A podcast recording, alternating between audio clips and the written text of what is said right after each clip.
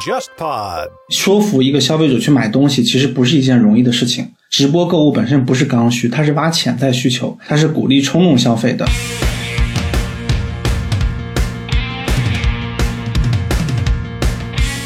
欢迎收听备忘录。你好，我是 Bessy 李倩玲。从二零幺七年往前的二十七年时间里，我一直服务于全球最大的广告集团 WPP，曾经担任 WPP 集团中国区的 CEO。我目前的身份是名投资者，运营着一家由我自己创立的早期战略风险投资 Within Link 贝西投资协作体。大家好，我是 Jenny 刘雨静，一个长期关注广告营销行业的媒体人。我会和 Bessy 一起主持这档节目。观察有趣的创意是我的工作，也是我的兴趣所在。在全新升级的备忘录中，我们关注广告营销行业的前世与今生，关注科技如何助力商业。我们也关注为什么广告具有改变我们行为的力量，为什么广告与我们每个人都息息相关。二零二零年备忘录，期待您关注播客备忘录和微信公众号备忘录加，和我一起进入每一个正在发生的商业现场。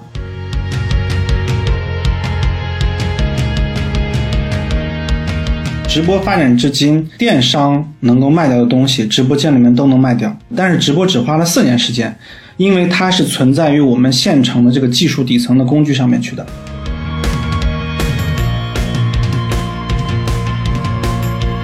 抖音天天就是搞明星直播，那快手呢又是一种下沉市场，它是一种五环外的经济体，全都是一种乡亲们在线捧场的这么一个模式在卖货。然后淘宝直播又是一个庙会对庙会，对，淘宝直播又是一个高度商业化，像在逛一条街一样的，所有人高度紧张，然后大家都绷紧了一条弦儿，不管有没有流量，天天都得播。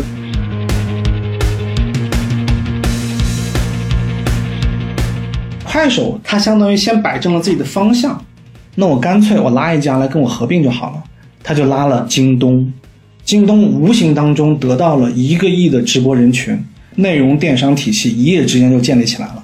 所以这两家合并，我们圈内的人看到的时候就吓一大跳。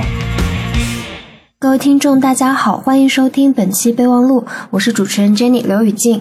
本期节目依然是由我和 Bessy 李倩玲共同主持的。Hello Bessy，Hello，大家好，我是 Bessy 李倩玲。嗯，呃，这期节目我们请来一位老朋友，他目前是一家专门研究内容电商的公司，叫元气文化的创始人赵媛媛老师。相信我们备忘录的老听众一定对李佳琦是如何红起来的这一期印象深刻。当时张媛媛老师分享了非常多关于直播电商的方法论和预测。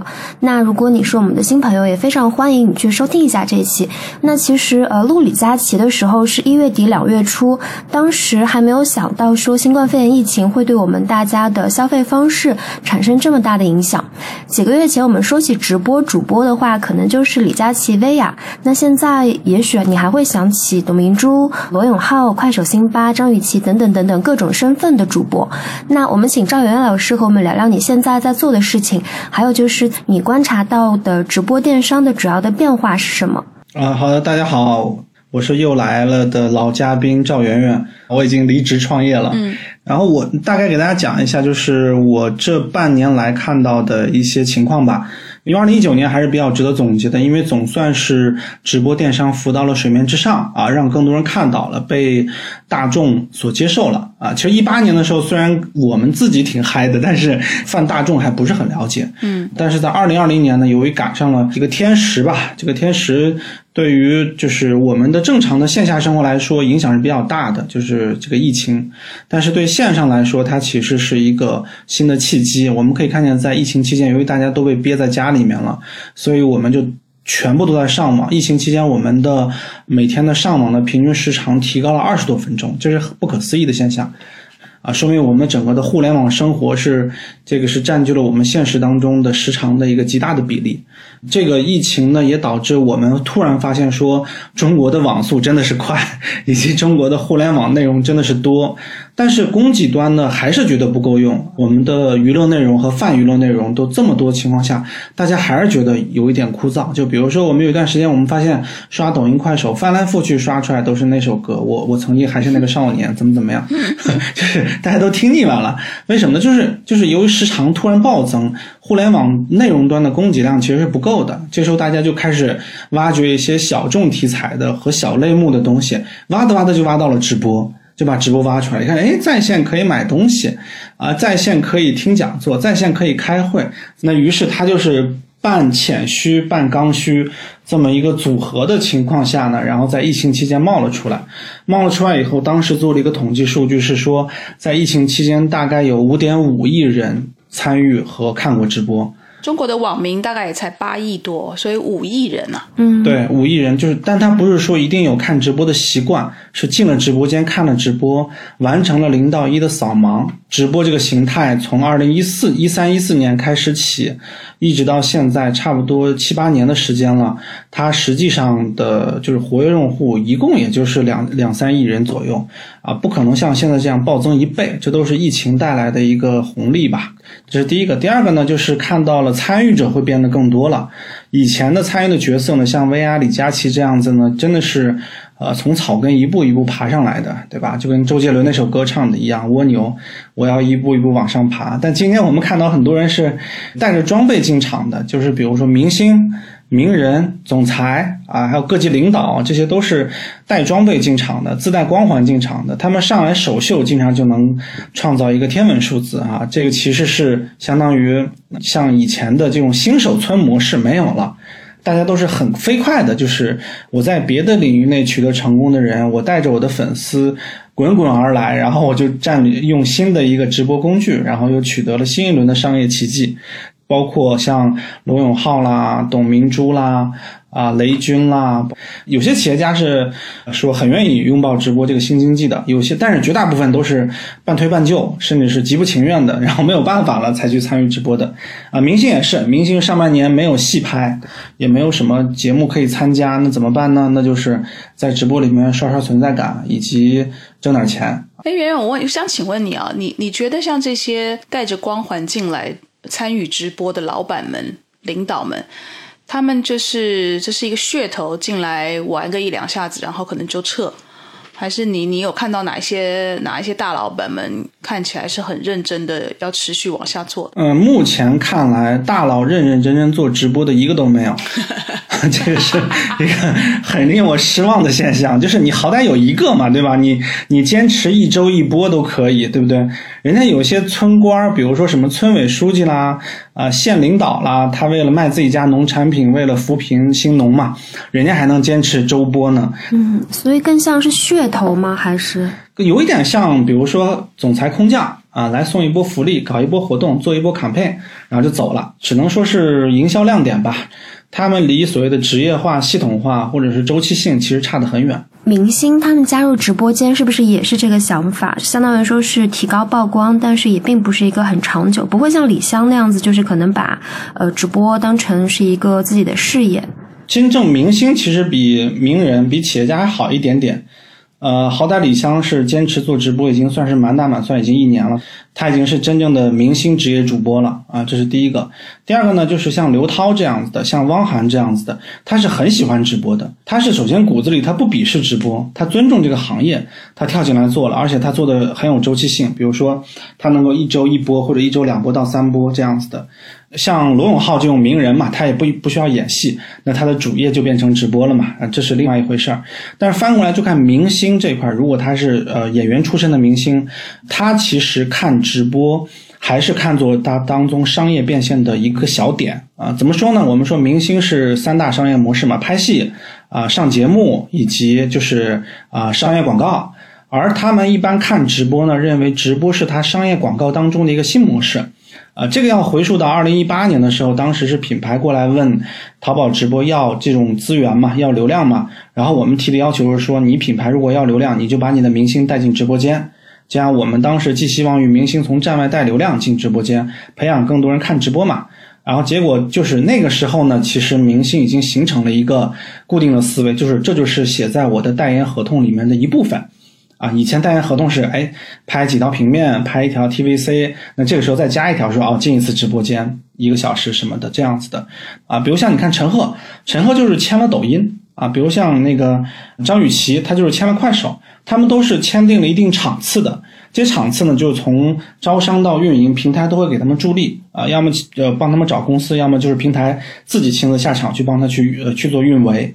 啊，那这种情况下呢，他其实就说白了，还认为只是自己三大商业模式当中的一块，他并不认为这个是他的职业啊，这个他只认为这是我赚钱的其中的一条路。嗯，所以明星他们签的其实是平台本身，对吗？像张雨绮、陈赫这些？那没有没有啊，就嗯，张雨绮、陈赫就是签平台的，哦还有一些明星是签品牌。有些是签 MCN 经纪公司，有些是自己开公司自己做啊，比如像汪涵、陈赫这种，都是说，呃，他们同虽然签平台，但是他们有自己的 MCN 机构。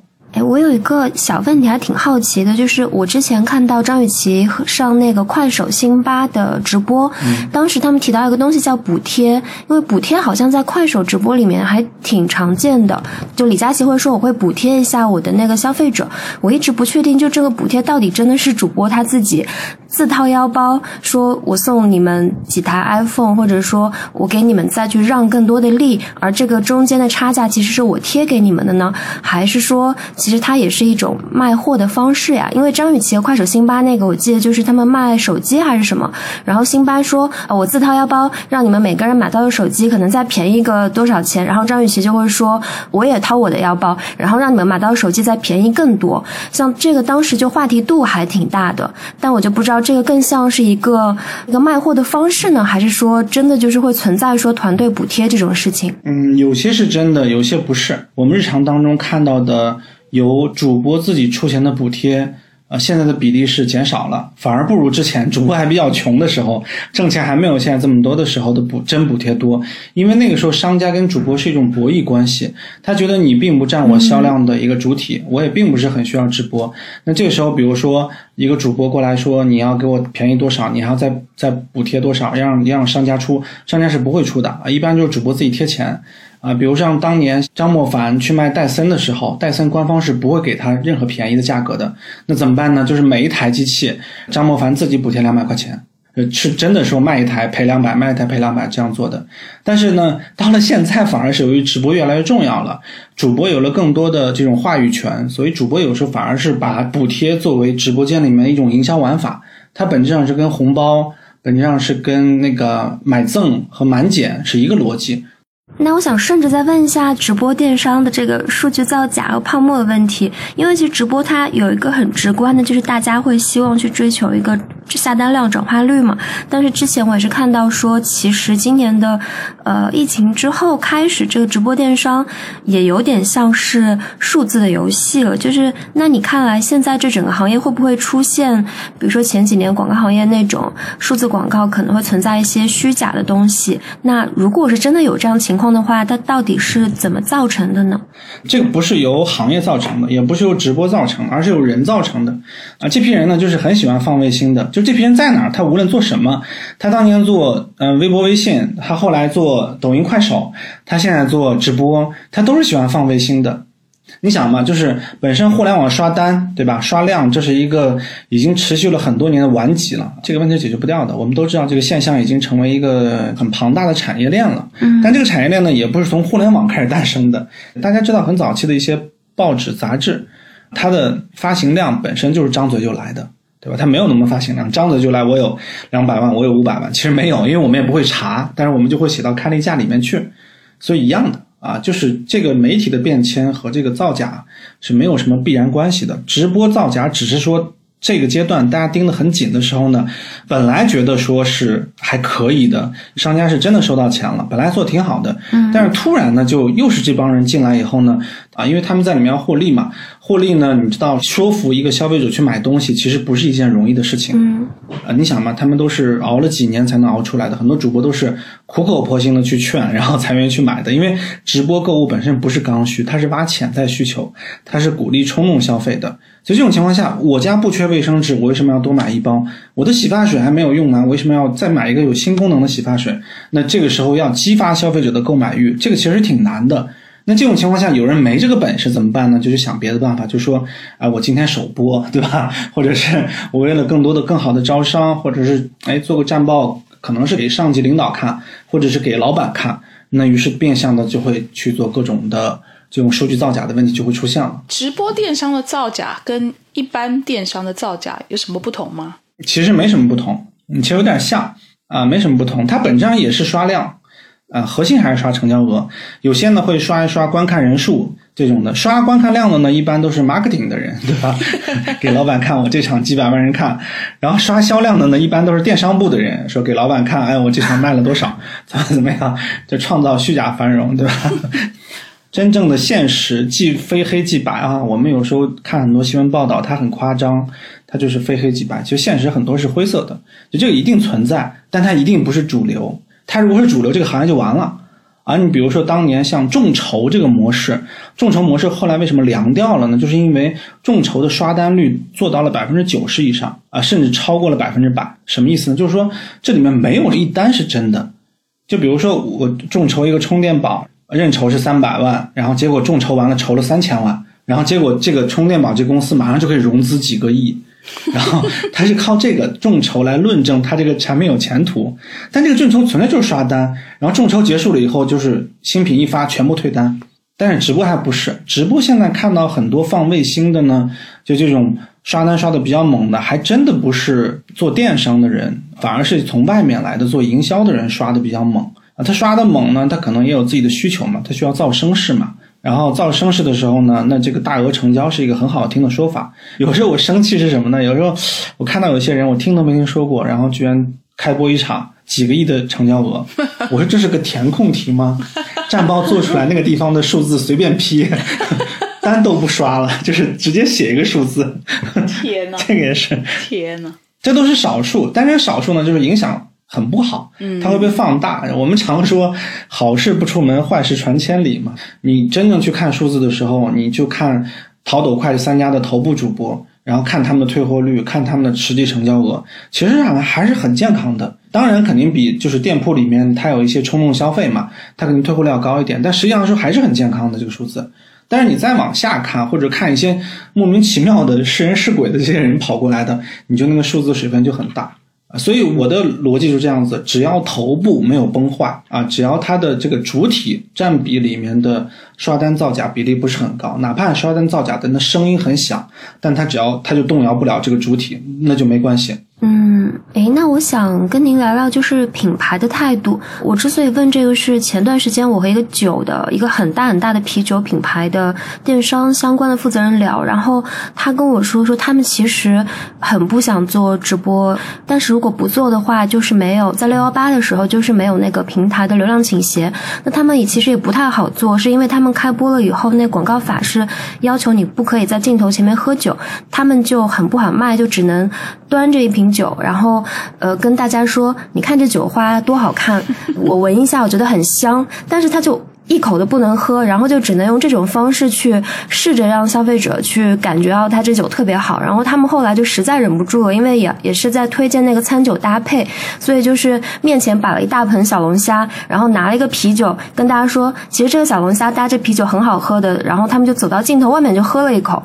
但是他们这其实整场直播其实关注很少的，因为很少会有观众去走到你自己一个品牌的店铺的旗舰店的直播间去看。那我想问一下，就是现在一个是。品牌很多品牌，他们对于直播的这个态度是怎么样的呢？可以这么看哈，就是直播发展至今，你看到的电商能够卖掉的东西，直播间里面都能卖掉，啊，这是已经被论证了的。但是直播只花了四年时间就可以做到这一点，它说白了是一个升级版嘛，就是站在巨人的肩膀上又长出个儿来了这样子的一个一个新的物种。但是翻回来你看，就是说传统电商，我们叫传统电商里面卖的不好的东西，直播间里面卖的也不好。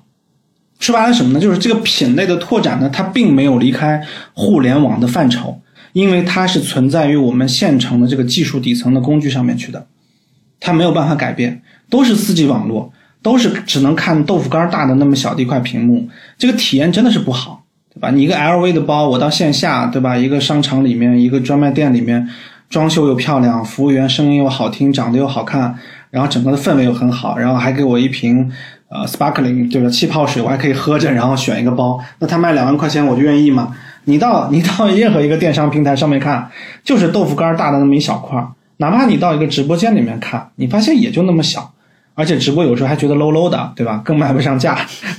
所以这是第一个底层逻辑，是由于整个互联网电商的技术并没有大突围，在五 G 到来之前，它还是停在四 G 啊，所以它本质上这个是并没有说是超越互联网品类的。以前卖的不好的，在在互联网卖的不好的，在直播间里面卖的也不好。这是第一个，第二个呢？关于一些特殊品类，它有时候是占了便宜的，有些呢反而吃了亏的。为什么酒这个类目吃亏？因为其实不是说直播间不让喝酒，是秀场直播间不允许饮酒、抽烟、喝酒，这都是不允许的。但是我们知道，在影视剧里面是可以抽烟的，然后在广告里面，大家是可以捧起一杯啤酒，吨吨吨的喝掉的，对吧？但是为什么在直播间里面不行呢？就是因为现在的直播电商是横跨了娱乐内容板块和电商板块，它是个二合一的合体，所以有些类目在直播间里面确确实实不是不适合，而是遇到了规则瓶颈。但听起来有一些品牌，像刚才 Jenny 举的这个酒的例子，他们本身也知道自己不适合做直播，但是他为了要在六幺八能够在平台上面博取部分的这个流量或是倾斜，就被逼的不得已只好做一些根本就不适合他们做的事情，对吧？会会有这样的现象发生。嗯，消费者体感怎么好？消费者今天去看六幺八，不管适不适合直播间的，不管哪个品类，在直播间里面我都能看到。这个体感就会很好，因为我们知道图文跟短视频的体验确实不如直播好。那这个时候，不管卖不卖动，不管有没有流量，在这样一个大促节日里面，我就要求所有人都必须参加。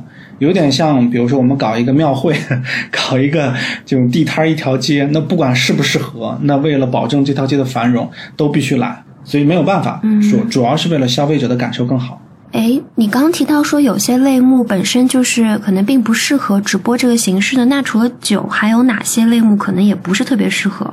我能想到一个奢侈品，因为前段时间好像 LV 他们做了一个那个直播，然后也请了明星进来，但是有蛮多人吐槽，我也看了那个，就是还挺不高级的，就。并不是很符合它这个品牌的一个调性。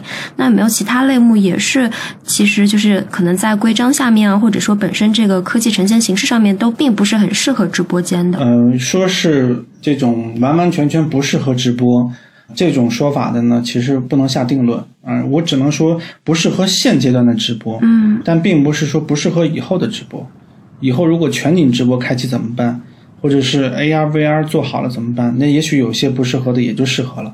我们现在看罗永浩、薇娅、李佳琦、辛巴这四大主播，本质上他们都算第一代带货主播。他们的核心竞争力是什么？优惠、打折、促销、秒杀啊！消费者感觉就是捡漏、抢购。嗯，还有包括像汽车、房地产这些东西呢，它。在整个的技术端又受到了限制啊，展示起来又不方便，更不用说你还要打折促销卖了啊，所以这一块呢，你很难说适合还是不适合，只能说有些品类在不适合这个阶段的直播，但是未来是什么样子，谁都不知道，不敢说是说啊，你比如说你现在你说奢侈奢侈品不适合，二手奢侈品卖的很好呀，淘宝直播的二手奢侈品卖的也好，抖音、快手的只要是开卖二手奢侈品的，还有包括四库。这些平台都在做直播，卖的都很好。这种整个的二手奢侈品的供给量属于一个叫做求大于供的市场。现在我们看到的绝大部分的稍微贵一点东西、大牌的奢侈品、轻奢的，基本上都是在走打折促销的路线。因为打折促销论证是有成交额的，是有影响力的。那这个时候呢，发现说，哎，走那条路没走通，那我们就先把这条路走好再说。比如汽车也是呀，汽车就是疫情期间一直在垮呀，直 汽车直播一直在垮，不停的垮掉。但是所有人都知道说汽车一定适合直播，就大家那种感觉，就意识到说汽车特别适合在线展示，因为哪怕它提供一个销售线索都可以，它甚至可以完成线上到线下导流。只是说大家现在做汽车直播做的太烂了。你觉得现在以平台的发展、技术的发展，我们距离这个 AR 直播还有多久的时间？AR VR 可能稍慢一点，但是全高清的超高清直播，嗯，嗯，可能就是在后年、明后年就基本上实现了。是吗？我觉得 VR 会很慢，因为 VR 需要你戴一个个眼镜啊等等，但是 AR 它其实是不需要戴任何的眼镜的，不需要戴那种叫 Gargle。那就现在手机都有 AR 的这个功能，所以你你觉得 AR 也不会很快，是不是？这看需求，它是比如说，我曾经看到过有个技术，它是叫做动态追踪。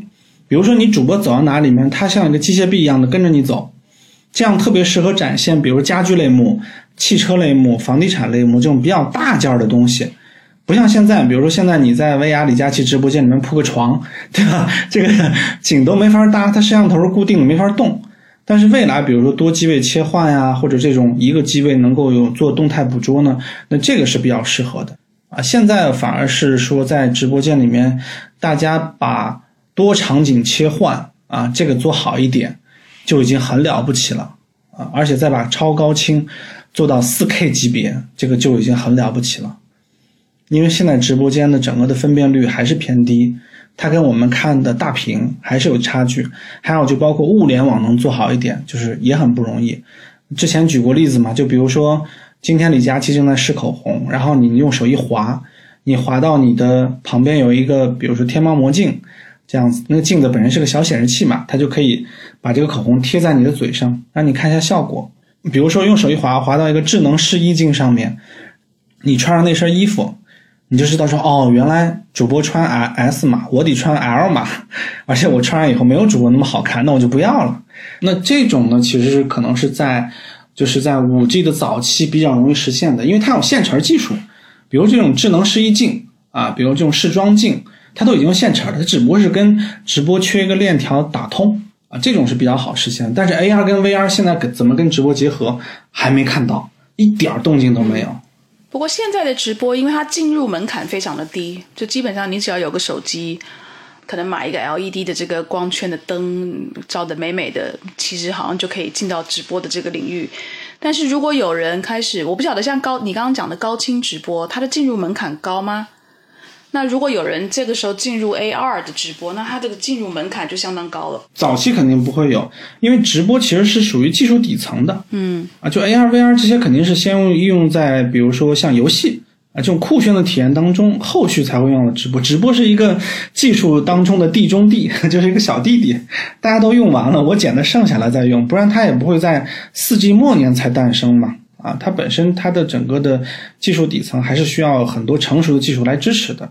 呃，我觉得这是一个直播并不会在五 G 早期就会有一个技术大爆发的这么一个一个理由吧。从技术端来讲呢，它很多就是现阶段已经成型的，可以与它做嫁接的，那可能是在一阶段就能冒出来的。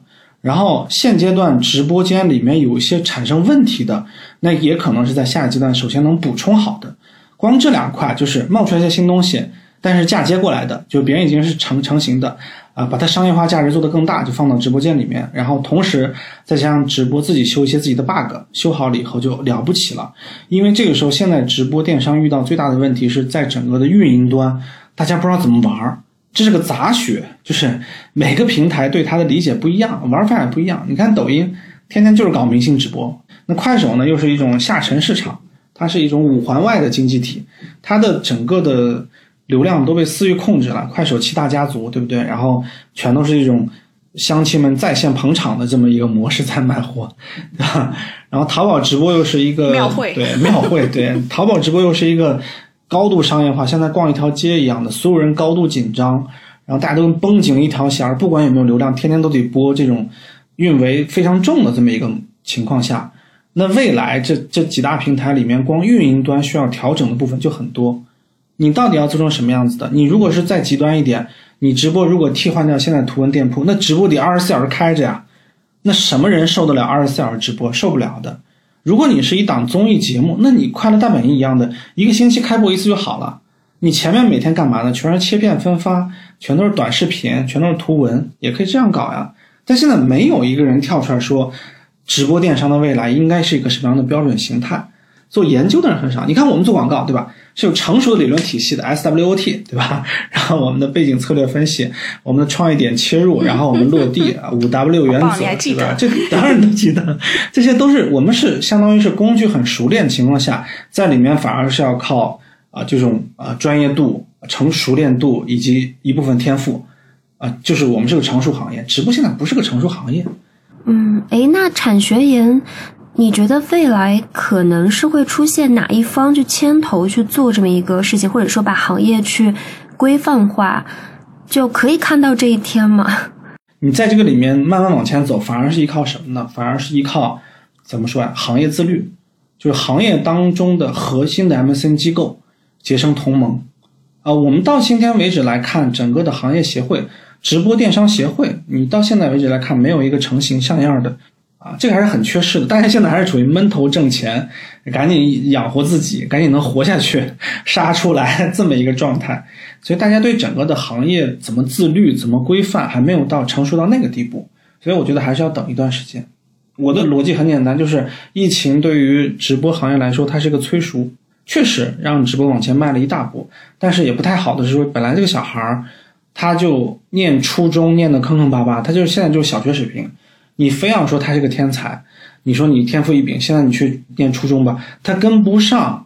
揠苗助长，对对。那我想顺便问一下 MCN，我也看到一些数据说，今年其实 MCN 有超过两百家说是有倒闭的迹象，然后说很多 MCN 为了自救，他们从原来的那种网红的广告变现形式转向了直播带货。想问一下，就是 MCN 整个这个 MCN 的行业，或者说这些公司们，他们今年在这个直播电商的整个的怎么说，就直播电商迅速的这么一个呃增长的这个。势头下面，他们活得怎么样呢？MCN 机构应该倒闭了不止两百家吧？光我知道的应该差不多两千家了。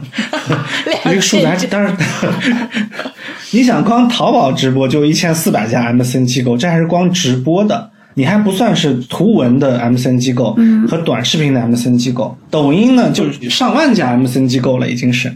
但是如果你说正儿八经有运营的，大家知道名字的。有公司规模的，而且旗下确实有几个厉害主播的，那你要说倒闭了两百家，这个还是还是比较可信的。它主要原因是什么呢？第一呢，九成以上 MCN 机构是踩风口起来的，它本身第一不具备红人孵化能力，第二不具备内容创作能力，第三不具备商业变现能力。三个能力都没有情况下，那它只能借风口了，对吧？风口上的是猪都能飞起来，嗯对吧？你就能起来挣一波快钱。现在处于什么呢？现在处于说第一波风口过去，第二波风口还在等的时候呢，那很多人就浮出水面了。我们经常说句粗话，叫做“水浅王八多”，对不对？水还浅的时候呢，很多人就会露出头来说啊，发现真的不行。比如说他在公司的运作当中，你发现大家都越来越正规化的时候呢，他的商业运作就很粗糙。它的变现能力就很差，比如说我们看到很多的短视频 MCN 机构倒闭的是最多的啊，为什么呢？我们想想一下，广告公司本身也是拍广告的，广告本质上也是短视频，对不对？我们的媒介公司嘛，Media Buy 的这些还能挣一笔钱。好，但是今天作为一个短视频的 MCN 机构，它可能拍十到二十条短视频，开销也不小，可能突然某一条会火，火了以后才能够接广告，接广告还不一定是每条都有广告，如果接的多了。粉丝还会说：“你怎么天天接广告？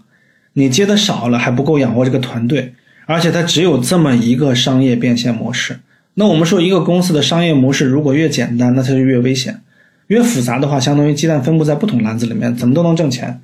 那所以不是很多做短视频的制作的公司的人就会去做短视频的带货嘛？所以他们觉得短视频本身赚不到钱，那我我我来带货好了。”嗯，短视频带货其实远比他们想象复杂的多。短视频转直播的成功的案例屈指可数，呃，本质上商业模式形态也不太一样。因为靠短视频去做带货，它本质上是做的软广，而直播带货本质上做的现在阶段叫做强促销，它是一个导购促销的逻辑。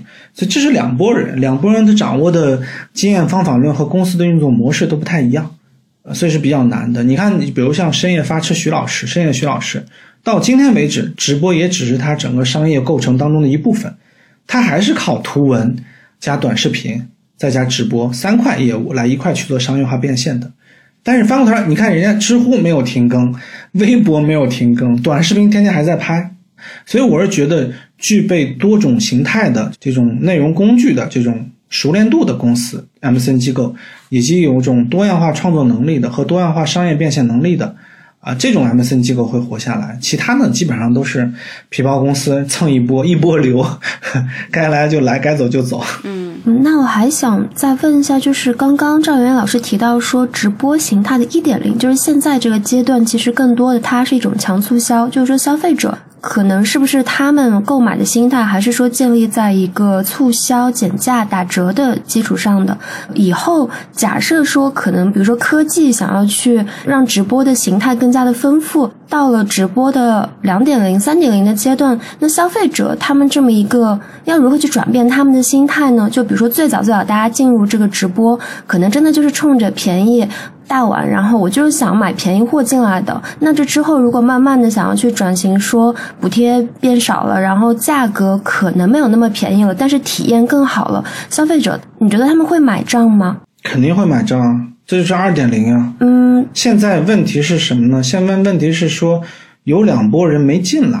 嗯啊，这两拨人是真正能够把直播带货变到二点零的。这两拨人没进来，或者是只是踏了半只脚进来，甚至他们，我听到他们是对直播最鄙夷的两拨人，就觉得直播最 low 的 这两拨人。第一拨人呢，就是广告人，广告人掌握什么工具呢？掌握传播工具，他们不进来，讲故事讲的又好，营销包装做的又好，商业化变现能力也有，但是就是不去碰直播。还是天天琢磨 TVC，琢磨广告，他哪怕碰碰短视频的都有很多，就是不碰直播，一说就是 low，一说就是说啊，你看你们天天打折促销，那我们花了这么大劲儿，好不容易让品牌溢价了二十块钱，你一个直播上去喊了一个五折，我靠，价格又下去了，我们怎么办？对不对？圈的叛徒，对吧？他们这样喊你。对，广告圈的叛徒。所以这个呢，是我听到最多的骂我的声音，说是你赵媛媛，你一个广告圈出来的一个人，你为什么要搞这么一个场子抢大家饭碗？就这种，这 是第一个啊。第二个呢，就是正儿八经就是能够创造内容的，就做这种直播内容做得很好的人是什么呢？是电视台的人。这两拨人什么呢？我给大家举个例子哈，就是我们看到，比如说以前我们是怎么做一个节目的宣发的？我们搞了一场发布会，我们搞一场发布会的同时，我们会向外去写公关稿，我们会去播各种发布会的精彩的短视频，我们会同期把广告做起来，我们网站做起来，互动搞起来，一系列的线下的线上线下体验活动全部搞起来，这是一个海陆空多期作战的。多重体验的线上线下打通的，这个里面依靠的是什么呢？第一，比如说，今天我们看了一个创造营，有谁能够完整的看下来一集创造营的两个多小时，接近三个小时的时长？我们一般看都是叫纯享版，或者精华录，或者中间某个片段啊。我们看见秦牛正威，或者我们看见希林娜依高唱的很好听，我们基本上看这些片段的。那这些里面需需要两拨人，一拨人是干嘛呢？是做节目的人，一拨人是需要去把它切片。做宣传去搞热搜，让它去扩散的人，这个本质上跟我们以前做广告，我们是公关广告、digital social 配合在一起，逻辑是一样的。那现在什么情况？就是说广告人不进来，他很鄙夷，他觉得你们天天搞促销，那有什么？那大家也知道，在广告圈里面做促销广告的地位是最低的，对吧？哪个组是天天做那个当年做康师傅那种，天天做促销广告？是在练你的基础哎，就是。对对对对对，这种搞的就是最鄙夷。然后同时呢，做网络综艺啊，做这种综艺节目里面，他们又因为直播是一个高频的，同时又是直播不能够剪辑，那操作难度很大，投入又很多。那这种情况，它现在又平民化、草根化了，然后它这个时候呢，又是跳到了电商领域内，我也不愿意碰。也就湖南卫视可能是跟直播绑得紧一点，所以缺这两块。这两块如果合体了以后，你想象一下，这个直播能够形成一个什么样的光景？就我们说直播不 low 啊，只有两种直播不 low，第一种叫新闻联播不 low，对不对？第二种叫赛事转播不 low，对吧？对，这两种呢，就是真的需要一个专业化的团队和专业的选手，拍摄、制作以及现场执行的人都是极其专业的。你想那选手多专业，对不对？比赛选手是很专业的。另外呢，你在外围去做扩散宣传的时候，这帮人也很专业。就必须等专业队进场才能救直播这个行业。啊，下一代的整个的直播间一定是会有人去突围去做这个事情的。但这个不是一蹴而就啊，等这个做出来的时候呢，被大家看到的时候，它可能一天已经有一两万场都是这样子的，它才会冒出来。冰山原理嘛，啊，它底下已经是一大块冰了，才冒出一个小尖角来我。想问一下六幺八，你对今年六幺八有没有哪个你觉得哎，这个六幺八的这个直播做的还挺有意思的？你有看过吗？这里面呢，我想讲一个点，今年六幺八最大的变化就是快手的入局。嗯，往年的这种六幺八、双十一根本就跟这些做内容的什么微博、微信啦、抖音、快手了一毛钱关系都没有。你们就是这个时候就是我们猫狗拼啊，就是天猫、京东、拼多多三家作为一个媒介。但是今年有一家入场了，就是快手。快手在六幺八的表现非常的好，它相当于先摆正了自己的方向。他说：“如果我去做电商，我要去跟这些已经做了十几年的老电商去干，我干不动。那我干脆我拉一家来跟我合并就好了。”他就拉了京东。你知道这意味着什么吗？这意味着快手真的不需要再建立自己的电商体系了。嗯，京东帮他把所有的物流的事情搞定了，所有的消费者保障和售后全部搞定了。因为京东的品牌货比较多，无形当中还提升了整个快手电商的逼格。嗯，这是对于快手特别有利的这几点。然后翻过来，对于京东来说有利的地方是什么？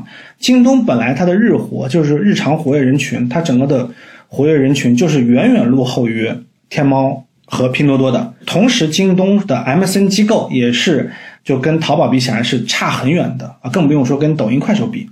啊，这种情况下怎么办呢？等于是你没有内容创作能力，没有 MCN 机构体系，你做直播电商做的还比较偏弱的情况下，啊，这个时候你突然切换到另一个赛道里面，你跟快手手拉手了。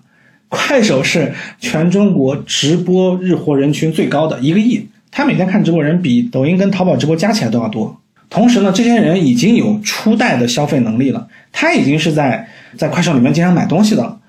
京东无形当中得到了一个亿的直播人群，以及一群 MCN 机构，以及一大波带货网红，它的整个的内容电商体系一夜之间就建立起来了。所以这两家合并不是什么爆款新闻，也没有上热搜，但是我们圈内的人看到的时候就吓一大跳，你知道吗？说这个联盟真的太吓人了，这是今年六幺八最大的一个变化。哇，这个真的要是总行的人来这样分析，才会知道这两个结合的的这个惊爆点在什么地，方就。能量有多大？对，各位看吧，到今年双十一的时候，你就看是一个什么景象。双十一可能是，可能那时候抖音也比较成熟了，多家混战了，就是一个就是春秋战国时代，就不是三国时代了，是春秋战国时代，是七八家混在里面，大家一起去互相 PK 的一个状态了。那你这个时候出来创业，你是希望给到我们这个业界大家一个惊喜，对不对？我是给大家创造一个可能性，我是挺想做第二代直播电商的，因为本身毕竟自己做广告做了十五年嘛，对这个行业有极深的感情，所以我觉得已经已经在知识架构上面，我已经把品效销三个都打通了嘛。那这个时候呢，我希望能够把品跟效的东西导到直播电商里面，或者要导到电商里面，不光是直播，我我还是想好好做做内容电商的。内容电商这个概念其实是十年前就提出来了，从蘑菇街，然后到小红书，这些都是被称之为叫做内容电商的。但是到今天为止，这个命题才真正成立，是因为直播是一种内容，短视频也是内容，同时传统的刚需型消费减少了，全是挖潜需。那这时候，在内容电商的局里面，怎么可能没有做营销传播的人进来？怎么可能没有做优质种草的内容，体现品牌溢价能力的、展现品牌价值观的这种东西出现呢？哎，不可思议，对吧？你怎么看怎么都缺这一块，但是就是没有人做，所以我就说，那我跳进来，我先给大家打个板吧，就是给大家讲一些行业背后已知当中的未知，以及给大家一个信心吧，就是还是有很多机会的，就所有的问题都是机会，不是说遇到问题我们就觉得嗯那不做了。问题就是机会，解决掉就是个商机，对吧？好啊，那我们在这边也预祝圆圆这个创业成功。嗯，那我们谢谢 Bessy 和张元老师今天的时间，然后还再次的推荐听众，如果你觉得这一期非常有意思的话，也可以去收听一下张元老师之前来的那一期，叫做《李佳琦是如何红起来的》。然后我们也希望大家如果有任何的想法和建议的话，都可以在评论区告诉我们。好，谢谢谢谢大家的收听。啊，谢谢。嗯，好，谢谢。赵媛媛老师